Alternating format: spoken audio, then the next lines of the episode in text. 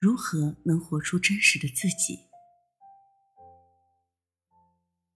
你是否担心自己的阴影人格被发现呢？把真实的情绪和想法压在心底，大概是我们生活中常见的状态。太在意别人的想法，以至于很多人在关系中就会习惯性的压抑，压抑不住了就爆发，或者为了避免有人会受伤，干脆疏离。所以，当有一天发现彼此的心已经离得很远了，那并不是一夜之间发生的。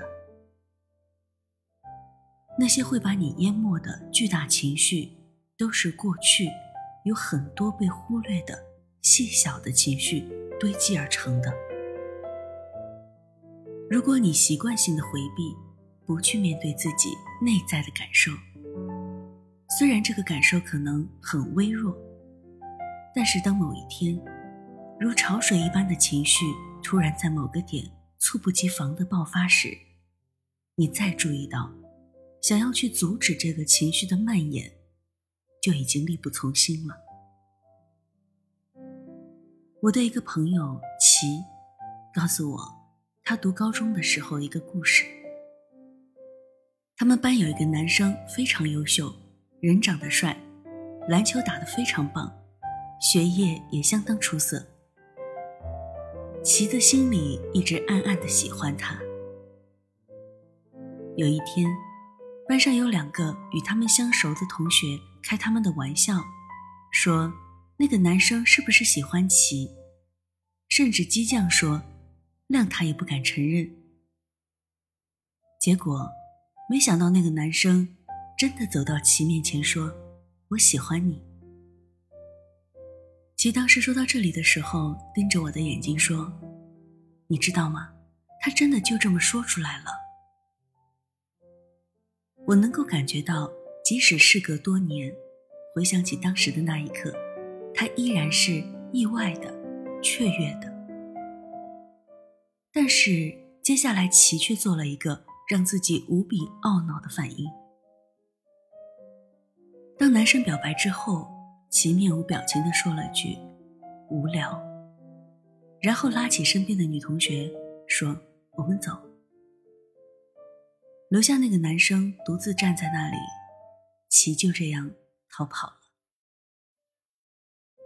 这件事已经过去了二十多年，即使如今他早已为人父、为人母，大女儿都快十六岁了。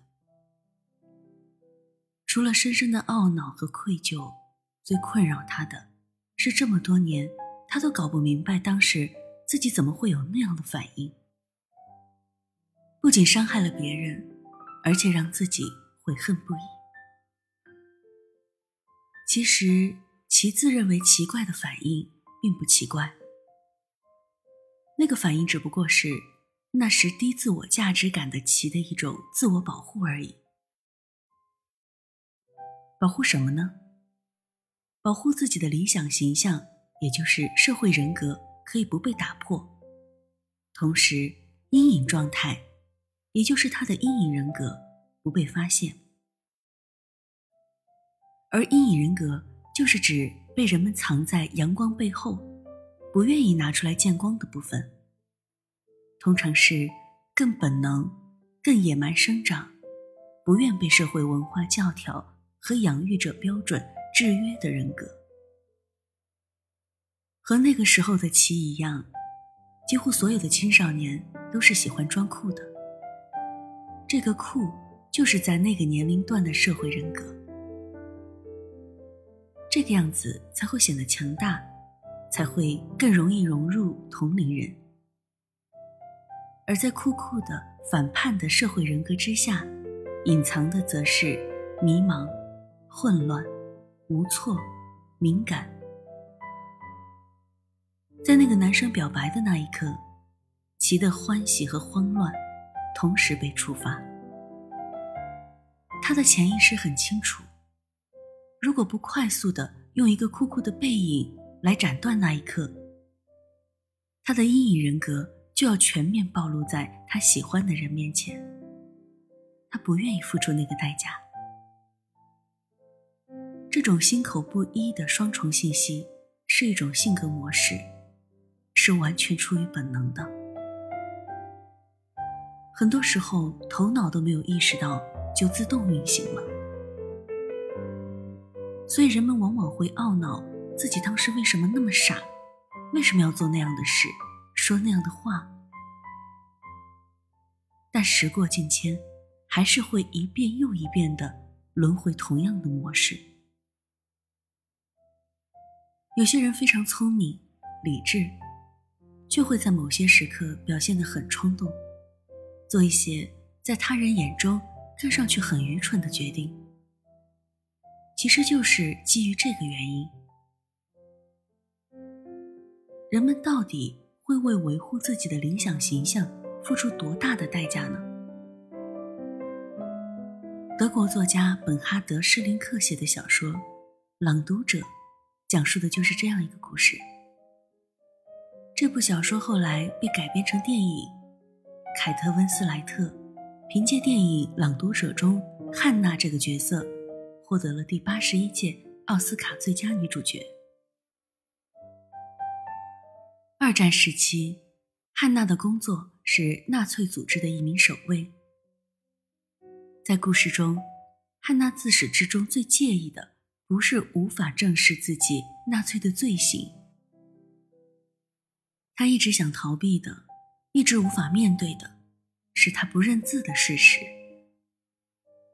所以她在面对升迁的时候选择了逃离，在军事法庭上，为了掩饰自己不会签名，宁愿承担莫须有的罪名。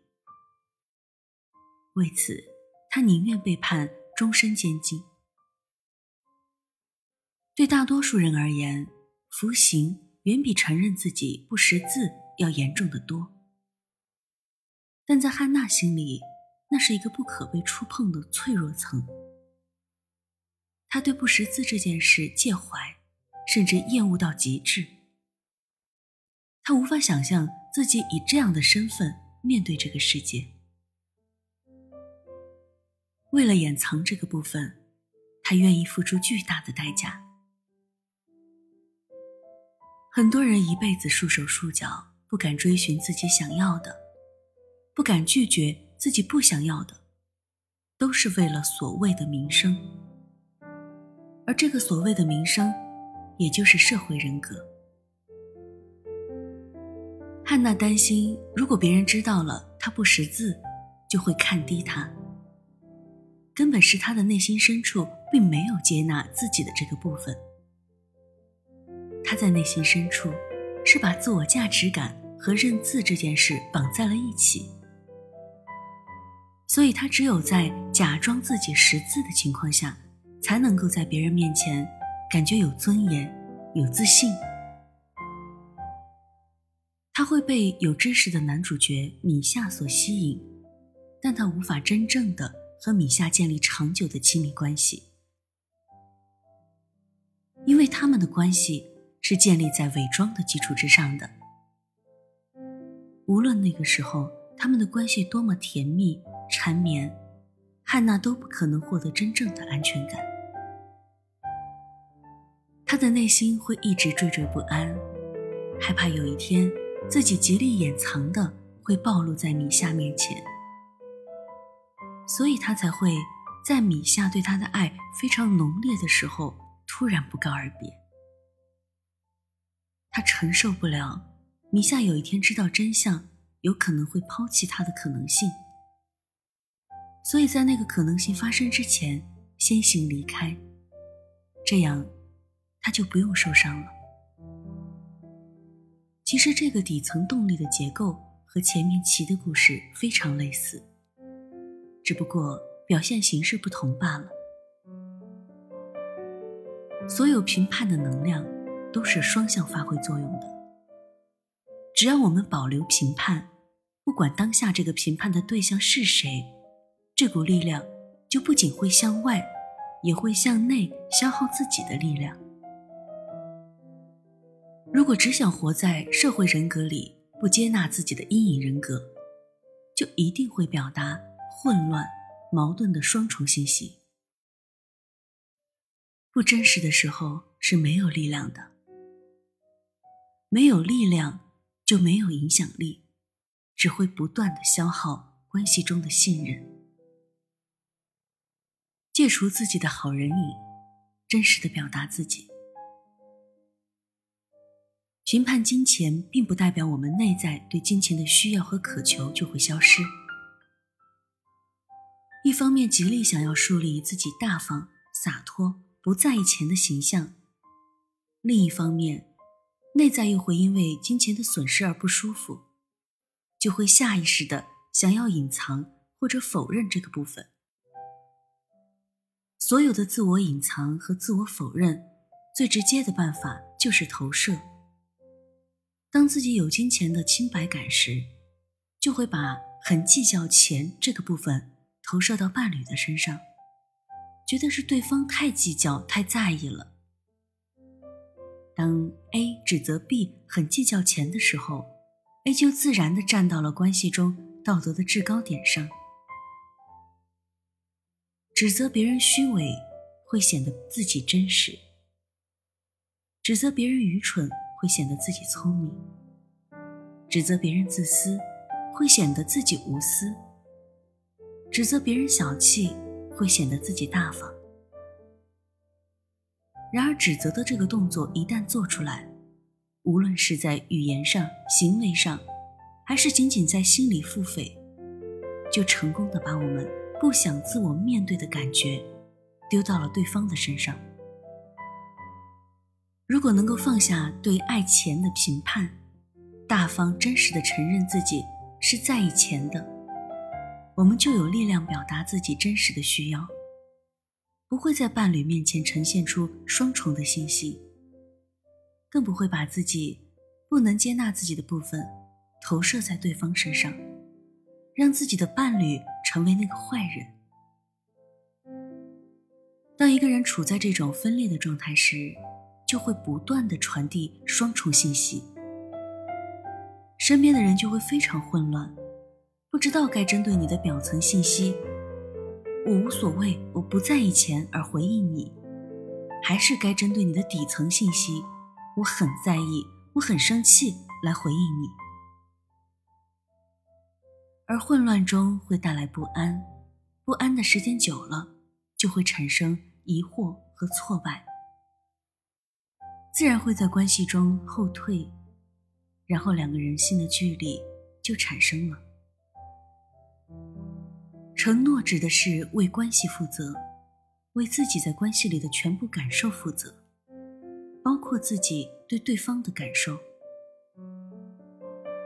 很多破坏性的冲突看似是一件事引发的，但是往往在这个冲突之前。早就囤积了很多没有被清理的负面情绪，像这样的事情所引发的情绪太小，我们往往会忽视掉。但等到那些无法被忽视的大的，如同潮水一般的情绪吞没自己的时候，我们才会看到，才试图转化，但是已经来不及了。关系中有清晰的边界，自己人、支持者、引领者、旁观者、竞争者。关系的边界，无论是在生活中、情感中，还是在工作中，都清清楚楚、明明白白。爱憎分明，永远好过恩怨纠缠。所以要感激那些直接拒绝你的人，这样永远好过那些。含混不清的人，让你产生希望，投入了生命中最宝贵的时间和注意力，最后却精疲力尽，无所适从。结束或尚未开始都是最好的结果，因为那都意味着有新的机会。最糟糕的是，从来都不确定是否开始，也无法肯定是否结束。在这种茫然中，慢慢的消耗掉宝贵的生命。所以，当你面对这种与你关系模糊的好人而无所适从的时候，请一定要对自己真实。哪怕做一次坏人，也一定要表达自己真实的想法。如果对方依然执着的要戴着这副好人的面具无法自拔，那么就请果断的远离他。如果你自己有这种好人瘾，也请真实的表达自己。带着牺牲和委屈所维持的关系，一定是危机四伏的。而关系中的另一个人，永远都不会知道自己究竟该如何面对你。你表现出来的迷人的无私和真实的自私，会让身边所有真正想要亲近你的人感到混乱，然后是无力和崩溃。其实我们还有别的选择。真正活得纯然而绽放的人，完全拥有来自内心的力量感，而不是依赖任何外物。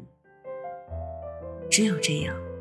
你才能够和对方建立你中有我，我中有你，彼此连结，又彼此独立、自由而又平等的亲密关系。